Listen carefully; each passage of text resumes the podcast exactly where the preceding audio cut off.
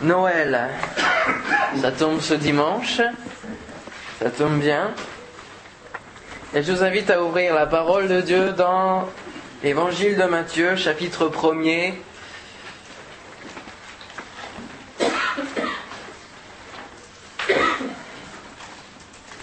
Là, qui dirait, c'est trop classique de parler de la naissance de Jésus, de Noël. En même temps, c'est le jour, et on ne le ferait pas euh, le 11 juillet ou hein, en plein été. C'est quand même, la, période.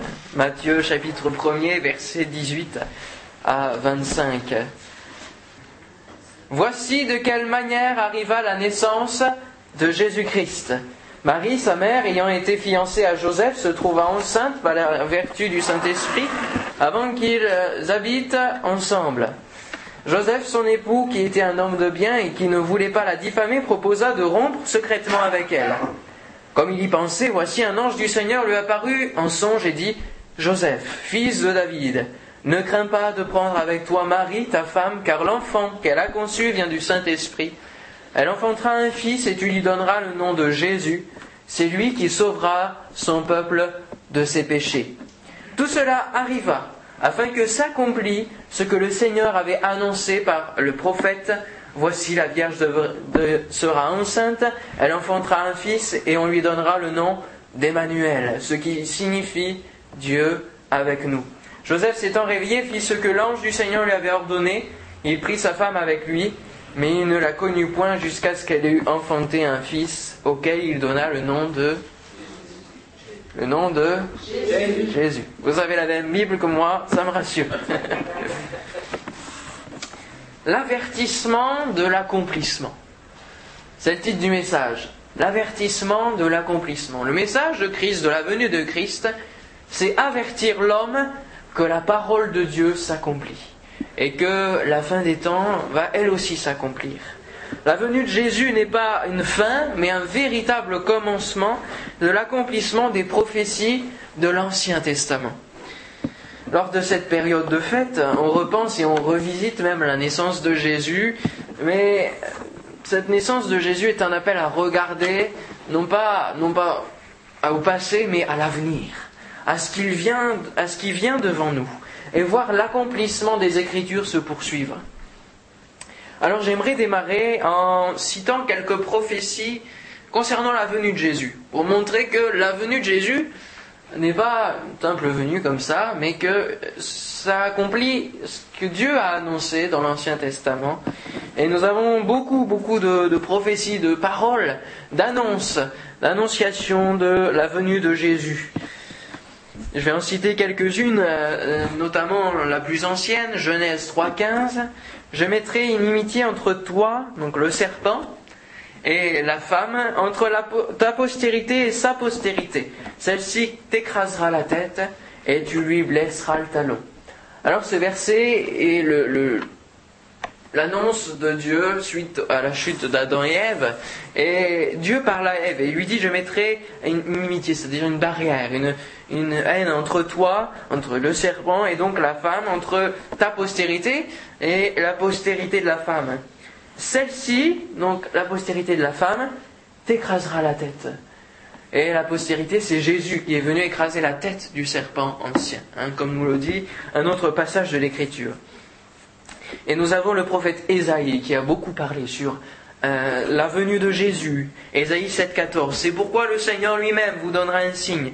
Voici que la jeune fille est enceinte, elle enfantera un fils et lui donnera le nom d'Emmanuel.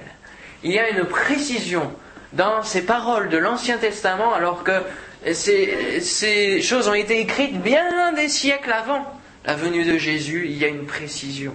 Ésaïe 9.6, on l'a entendu tout à l'heure, car un enfant nous est né, un fils nous est donné, et la domination reposera sur son épaule. On l'appellera admirable conseiller, Dieu puissant, Père éternel, prince de la paix. Il est venu annoncer un message de paix. Amen. Et puis il y a aussi Ésaïe 11. Je vous invite à prendre Ésaïe 11, donc c'est après, un peu après les psaumes. Ésaïe 11 verset premier, il nous est parlé du rameau d'Isaïe, donc du, rejeton de celui qui, qui vient euh, par la suite Puis un rameau sortira du tronc d'Isaïe, donc euh, c'est une image bien sûr, et un rejeton naîtra de ses racines. L'Esprit de l'Éternel reposera sur lui. Ésaïe 11, verset 2, L'Esprit de l'Éternel reposera sur lui. Esprit de sagesse et d'intelligence, esprit de conseil et de force, esprit de connaissance et de crainte de l'Éternel. Et j'aime beaucoup ce verset 3, il respirera la crainte de l'Éternel. Il ne jugera point sur l'apparence, il ne prononcera point un oui-dire, mais il jugera les pauvres avec équité, et il prononcera avec droiture sur les malheureux de la terre. Il frappera la terre de sa parole, comme d'une verge, et du souffle de ses lèvres, il fera mourir le méchant. La justice sera la ceinture de ses flancs, et la fidélité la ceinture de ses reins. Le loup habitera avec l'agneau et la panthère se couchera avec le chevreau. Le veau, le lionceau et le bétail qu'on engraisse seront ensemble et un petit enfant les conduira. La vache et l'ours auront un même pâturage, leur petit un même gîte. Et le lion, comme le bœuf, mangera de la paille. Le nourrisson s'ébattra sur l'antre de la vipère. Hein, on ne verrait pas ça aujourd'hui. Et l'enfant sevré mettra sa main dans la caverne du basilic. Il ne, se fera ni tort ni dommage sur toute ma montagne sainte, car la terre sera rempli de la connaissance de l'Éternel comme le fond de la mer par les eaux qui le couvrent. En ce jour, le rejeton d'Isaïe sera là comme une bannière pour tous les peuples. Les nations se tourneront vers lui et la gloire sera sa demeure. Alors cela n'est pas encore... Il y a une partie d'accompli. Hein, L'Esprit de l'Éternel reposera sur lui, sagesse, conseil, force, crainte de l'Éternel. Et il y a toute une annonce de ce qui va se passer ensuite, ce qui n'est pas encore aujourd'hui, mais nous savons que dans les temps à venir, eh bien, il y aura un, rétablissement de toutes choses, d'un ordre, de l'ordre divin, et les animaux seront même en paix euh, entre eux. Et il y a aussi de nombreuses allusions et prophéties encore dans Ésaïe 53 qui nous annoncent la venue du Sauveur, à toute sa crucifixion, Michée 5.2 nous dit Et toi, Bethléem, Ephrata, toi qui es petite parmi les milliers de Judas, de toi sortira pour moi, c'est Dieu qui parle, celui qui dominera sur Israël, et dont l'origine remonte au lointain passé, au jour d'éternité. Nous voyons ici le fait que Dieu n'a pas été, que Jésus n'a pas été créé. Dieu n'a pas été créé, mais Jésus n'a pas été créé, mais il est depuis toute éternité. Et on sait qu'il est né à Bethléem. Encore un message avant Malachie 3.1, juste avant Matthieu. Voici que j'enverrai mon messager, il ouvrira un chemin devant moi, et soudain entrera dans son temple le Seigneur que vous cherchez, et le messager de l'alliance que vous désirez. Voici qu'il vient, dit l'Éternel des armées. Et il y a encore d'autres annonces de la venue de Jésus. Mais avec ces annonces-là, il y a l'annonce des conséquences, l'annonce des temps qui suivront sa venue de ce qui va se passer dans la suite. D'accord? Jésus vient, mais il a annoncé aussi ce qui va se passer, ce que l'on a pu lire dans Isaïe 11. Pourquoi il est venu? Il ne vient pas seulement pour naître, comme beaucoup restent à le croire. Il est venu, voilà, il y a 2000 ans, et puis voilà, on célèbre sa naissance parce que c'est un homme qui a fait beaucoup de bien. Bon, c'est tout. Non, il est venu, pourquoi? Pour un but et ce but court toujours, celui de sauver les hommes de la condamnation éternelle. Amen. Le verset 21 de Matthieu 1er, que l'on a lu, Elle enfantera un fils et tu lui donneras le nom de Jésus. C'est lui qui sauvera son peuple de ses péchés. C'est lui qui sauvera son peuple de ses péchés. Que signifie le nom de Jésus sinon sauveur? Yeshua, sauveur. Son nom est directement lié au but de sa venue, sauver les hommes, sauveur. Il sauvera son peuple de ses péchés. Amen. Gloire à Dieu. Il est venu pour un but. Il est venu pour avertir que la parole allait s'accomplir, allait continuer de s'accomplir. Il incarne lui-même l'accomplissement de, des annonces de l'Ancien Testament et il annonce lui-même le fait que la parole va s'accomplir. Alors quelle est la mission du Fils de l'homme sur terre? Matthieu 18, 11, car le Fils de l'homme est venu pour sauver ceux qui étaient perdus. Le Fils de l'homme est venu pour sauver ceux qui étaient perdus. Celui qui s'est fait homme est venu pour sauver celui qui était perdu.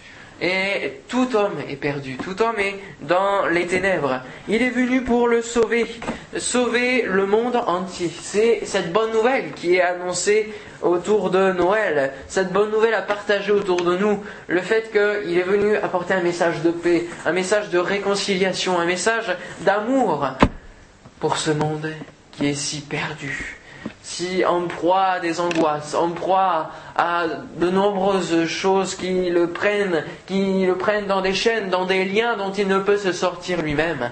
Il est venu pour apporter la paix. Amen. C'est la mission du Fils de l'homme sur cette terre. Dieu ne veut pas que le méchant meure, que le méchant aille vers l'enfer et que le méchant, c'est celui qui veut faire le mal, euh, se meurt sans Dieu, sans connaître Dieu, sans avoir fait la paix avec son Créateur, mais il veut qu'il se détourne et revienne à lui, revienne à Dieu. C'est là le but, c'est là la mission du Fils de l'homme, c'est annoncer, avertir. En lien avec ce message de paix, d'amour, de réconciliation, il y a ce message d'avertissement que celui qui ne se tourne pas vers Dieu est condamné, reste condamné éternellement à vivre loin de Dieu. Alors c'est pour cela que ce n'est pas, comme je le disais dimanche dernier à l'évangélisation, ce n'est pas qu'un message de paix, c'est aussi un message qui, divise, qui étonne, qui, est comme une épée qui tranche. Comme le dira Jésus lui-même, je suis pas venu apporter la paix, mais l'épée. C'est-à-dire que c'est un message qui divise, qui étonne. Pourquoi? Parce que quelque part, ça agresse l'homme, ça agresse la, chair. celui qui ne veut pas de Dieu, ça l'agresse ce message. Parce que ça le reprend en se disant, mais oui, si je n'accepte pas Dieu, si je n'accepte pas ce message de paix, si je n'accepte pas Jésus-Christ, je suis littéralement perdu. C'est pour cela que c'est un message d'avertissement. Aussi, Dieu, il a fait le premier pas, il a offert son fils, il a fait le premier pas. Parce qu'on peut dire, oui, euh, faites le premier pas devant Dieu, sauf que c'est Dieu qui l'a fait le premier pas. En donnant Jésus, c'est lui qui a, donné le moyen pour que nous puissions avoir la paix avec Dieu, être sauvés. Alors, euh, certains diraient venir euh, pour vivre 33 ans et mourir, quelle idée, enfin, c'est ça, dépasse, c'est vrai. Quel, est le, but de cela Pour mourir, pour être crucifié, subir un outrage pas possible? Oui, mais il fallait cela pour effacer notre péché. Et il n'y avait que lui qui pouvait le faire. Parce que lui était sans péché. L'humanité tout entière est noyée dans le péché, dans cette boue du péché. Seulement, il n'y avait que Jésus-Christ qui pouvait l'enlever. Et vous ne pourrez pas nettoyer quelque chose avec une éponge qui est pleine de crasse, de gras, de, de, cambouis. Vous ne pourrez pas. Il faut qu'elle soit, qu'elle soit intacte pour pouvoir nettoyer. Nettoyer, c'est tout simple. Hein. c'est comme ce chant, le savon lave mon visage, mes deux petits pieds, mes mains, quel bonheur. Mais Jésus, pour me rendre plus sage, laver mon cœur. Et c'est comme il a été crucifié et c'est ce sang qui nous lave, ce sang pur qui est sans péché, qui nous lave de tout péché. Amen. Qui lave nos vies, qui nous rend purs et qui nous réconcilie avec Dieu. Amen. Amen. C'est ainsi que le Fils de l'homme est venu, non pour être servi, mais pour servir et donner sa vie comme la rançon pour plusieurs. Amen.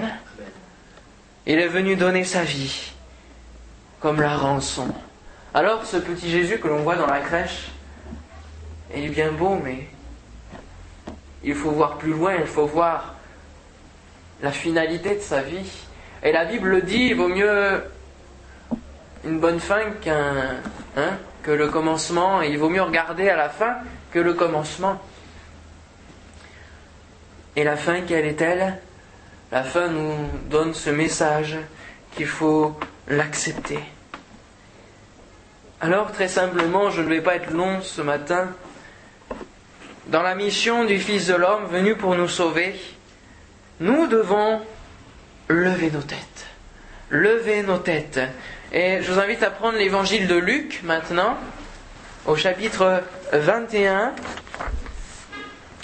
Parce que l'évangile de Luc démarre par la naissance de Jésus au chapitre 2, mais nous allons aller à la fin de cet évangile et voir la finalité. L'évangile de Luc chapitre 21.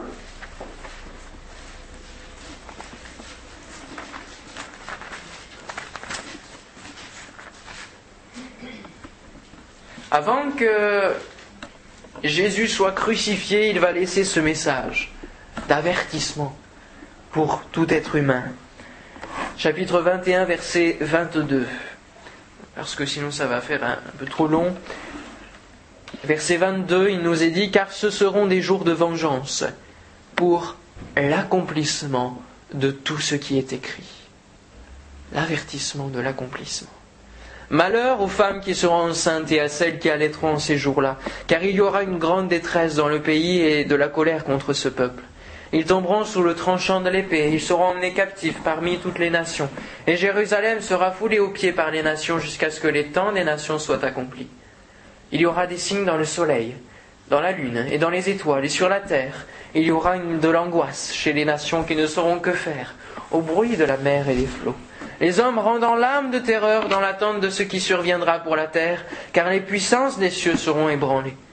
Alors on verra le Fils de l'homme venant sur une nuée avec puissance et une grande gloire. Quand ces choses commenceront à arriver, redressez-vous et levez vos têtes parce que votre délivrance approche. Et là, il s'adresse aux disciples, à ceux qui croient en lui. Amen. Quand ces choses commenceront à arriver, ce sera que le début. Redressez vos têtes Redressez-vous et levez vos têtes parce que votre délivrance approche. Peut-être aujourd'hui on est dans l'accablement, peut-être aujourd'hui on est encore dans l'épreuve, peut-être aujourd'hui on est encore pris dans certains péchés, dans certaines euh, passions, dans des choses dans lesquelles nous ne pouvons pas nous séparer, alors nous sommes quand même à Christ. Mais levez vos têtes parce que la délivrance approche. Peut-être qu'aujourd'hui, on est encore persécuté parce qu'on est chrétien. Peut-être qu'on euh, est encore moqué, euh, on, est rejeté parce que l'on porte le titre et parce que l'on est véritablement chrétien. Seulement, levons nos têtes parce que, la vue des signes qui arrivent, à la vue des signes qui arrivent, nous, nous savons que Jésus-Christ revient bientôt. Amen. Il revient bientôt. Et plus nous avançons dans les jours, et plus Jésus-Christ revient. Jésus, à son tour, a rappelé ce que disait la parole au sujet de l'avenir. Il ne nous a pas dit commémorez ma naissance. Non.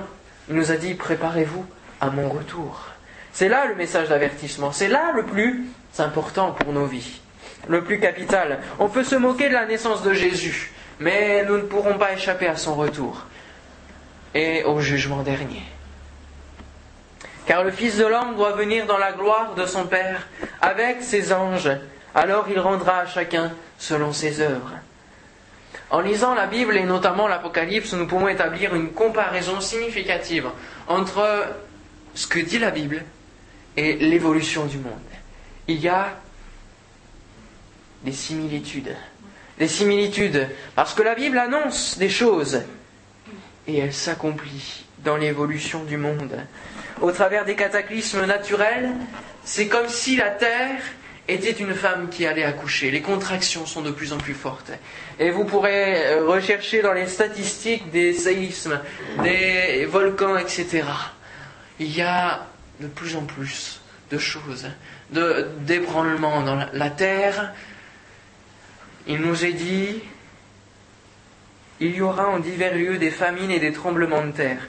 Tout cela ne sera que le commencement des douleurs.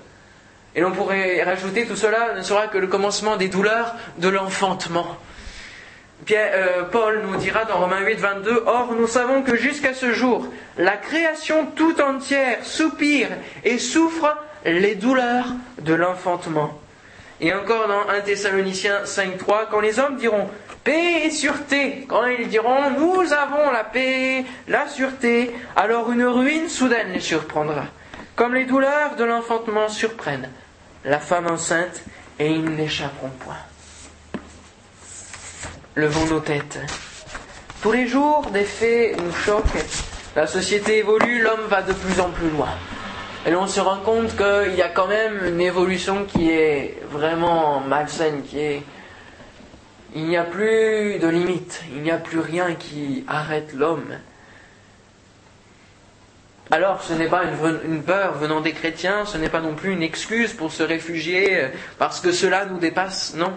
Mais c'est parce que euh, véritablement, la Bible annonce depuis des siècles que ces choses vont arriver. Et nous le voyons de nos propres yeux. Je ne pourrais pas rentrer dans tous les détails de ce que la Bible annonce et de ce qui s'exécute point par point dans l'Apocalypse, les coupes qui se déversent étoile qui se nomme absinthe. Sachez que Tchernobyl, ça veut dire absinthe, l'amertume. Ça veut dire absinthe et que le tiers des mers serait pollué, etc. serait atteinte et que les hommes mourraient. On a ça, on a Fukushima, île de la chance. Ça veut dire île de la chance, Fukushima. Quelle chance. Hein Les hommes seront dans l'angoisse au bruit de la mer et des flots. La mer euh, embarque tout sur son passage. Il y a un message d'avertissement venant de Jésus. Mais que ferons-nous de ce message? Que ferons-nous du message d'avertissement? Est-ce que comme la naissance de Jésus qui annonce la paix, nous ouvrirons de cette naissance et nous laisserons ce message des paroles? Ou alors est-ce que nous prendrons en compte ce message d'avertissement de Jésus-Christ et nous nous tournerons vers lui? La délivrance approche pour ceux qui sont en paix avec Dieu et que Dieu agrée. Les anges annonçaient à, Marie, paix sur terre parmi les hommes qui l'agréent. La paix est possible sur la terre, mais pour qui? Pour les hommes que Dieu agrée. Donc pour les hommes qui sont agréables à Dieu, donc pour les hommes qui font la paix eux-mêmes avec Dieu. La paix est possible, mais qu'en faisant la paix avec Dieu et en lui étant agréable. Alors, Sommes-nous prêts? Sommes-nous prêts? C'est ce message qui est aussi véhiculé au travers de Noël. C'est un, un appel qui retentit chaque année, chaque année. Êtes-vous prêts? Plus les années passent, plus l'appel est pressant parce que l'échéance approche. Nous ne la connaissons pas, mais nous savons qu'elle est qu'elle est certaine. Le monde même parle de fin du monde, commence à parler de fin du monde. 2012, fin de compte, il est dans le vrai. Hein. bon, d'accord, ils promettent des dates, mais il est dans le vrai. La fin approche. Nous sommes dans la fin du monde. Plus que de fêter la naissance du Sauveur, est-il présent dans nos cœurs? Est-il vraiment Emmanuel Dieu avec nous, Dieu avec vous? Sachez qu'il n'y aura pas de seconde chance, puisqu'il use en ce moment même de patience envers chaque homme qui refuse pour accepter le salut. Il use de patience en ce moment, il n'aura pas une seconde chance après, c'est le moment de la grâce. Et il faut se décider maintenant. Je citerai ce dernier verset, Apocalypse 22, 16, le dernier verset. quelques versets de, avant la fin. Moi, Jésus, j'ai envoyé mon ange pour vous attester ces choses dans les églises. Je suis le rejeton. Tiens, on l'a entendu dans Isaïe. Et la postérité de David, l'étoile brillante du matin. Nous rentrons dans un monde de ténèbres, dans un monde où il y a la nuit. Mais l'étoile arrive. L'étoile, point, brille déjà. Et l'esprit et l'épouse, l'épouse c'est l'Église, disent viens. Et que celui qui entend dise viens. Et que celui qui a soif vienne auprès de Dieu. Que celui qui veut prenne de l'eau de la vie gratuitement. La grâce est là. Depuis 2000 ans, Jésus a offert sa vie. La grâce est là disponible. Pourquoi attendre plus? Pourquoi attendre qu'il soit trop tard? Relevons nos têtes et soyons pleins d'espérance. Portons ce message d'avertissement et de bonnes nouvelles. Avec le message de bonnes nouvelles, de paix, d'amour, etc., on peut dire, oui, que Dieu est amour. Mais il faut aussi lier le fait que Dieu est juge et que la justice sera rétablie. Et il faut avertir l'homme qu'il a un choix à faire. Il a un choix à faire. Amen. On courbe nos fronts. On prie le Seigneur et j'aimerais vraiment interpeller celui qui n'a pas fait la paix avec Dieu ou celui qui a lâché la main du Seigneur peut-être, qu'il puisse revenir entièrement à Dieu, qu'il puisse prendre la main de Jésus et accepter le salut qu'il veut offrir. Ce message de Noël, il ne faut pas que ce soit que des paroles, mais il faut que cela devienne réalité dans sa vie. Est-ce que tu veux passer une bonne année 2012 Alors rejoins Jésus-Christ comme ton sauveur. Accepte Jésus-Christ comme ton sauveur, comme celui qui peut pardonner, comme celui qui peut laver par son sang tes péchés, qui peut te rendre un homme nouveau, un homme pur, un homme, un homme vraiment véritable en Dieu, qui a ce bonheur parce qu'il sait qu'il va vers l'éternité. Il a cette espérance de vivre parce qu'il a l'éternité.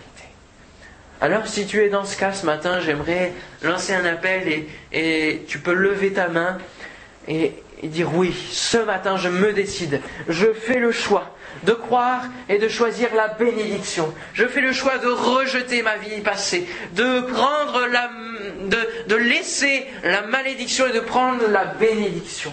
Ce matin, lève ta main, lève ta main, choisis aujourd'hui. N'attends pas, n'attends pas parce que Jésus est proche. Jésus est proche et n'attends pas que ce soit trop tard.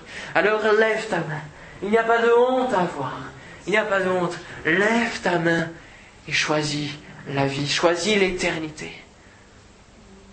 Que feras-tu lorsque tu te retrouveras devant Dieu, que tu auras entendu le message de l'Évangile et que Dieu te dira pourquoi n'as-tu pas accepté le cadeau de mon Fils Jésus? Pourquoi n'as-tu pas accepté? Maintenant c'est trop tard. Maintenant c'est trop tard. Le diable te demande et tu vas aller en enfer dans cette flamme cruelle, comme disait Lazare. Alors ce matin, lève ta main pour recevoir la paix. La paix dans ton cœur. Mmh, alléluia Jésus. Gloire à notre Dieu. L'Esprit de Dieu est là il veut convaincre ton cœur. Il veut convaincre ton cœur que tu as besoin de lui. Il n'attendra pas toujours que l'appel retentisse dans ton cœur. Seigneur, je te prie pour que tu puisses bénir ces, hommes. Dans le nom de Jésus-Christ. Tu puisses bénir, Seigneur mon Dieu. Que ton esprit agisse puissamment. S'il te plaît, c'est toi qui fais l'œuvre. Au nom de Jésus, qui est venu sur cette terre, qui a tout donné, toute sa vie pour nous, pour nous sauver, pour nous racheter. Oh, merci Seigneur d'accomplir cette œuvre de repentance, cette œuvre de régénération ce matin. Oh, confirme en nous ce message, en nous chrétiens, d'espérance et de lever nos têtes, de voir euh, pointer l'étoile brillante du matin, Jésus-Christ. Alléluia. Remplis nos cœurs de joie ce matin. Éloigne l'épreuve, éloigne l'angoisse du monde, éloigne toute chose, Seigneur mon Dieu, dans le nom de Jésus-Christ, car tu es appelé admirable, conseiller, mais aussi Dieu puissant. Il est le Dieu tout-puissant ce matin qui peut te relever dans ton épreuve. Il est le Dieu tout-puissant ce matin, il faut que tu le confesses. Tu crois en Dieu, il faut que tu confesses de ta bouche que Christ est ressuscité des morts, qu'il est vivant et qu'il peut te donner la joie ce matin, qu'il peut te donner la victoire dans l'épreuve ce matin. Amen. Gloire à Dieu. Confesse-le de ta bouche, dans le nom de Jésus. Amen. Amen.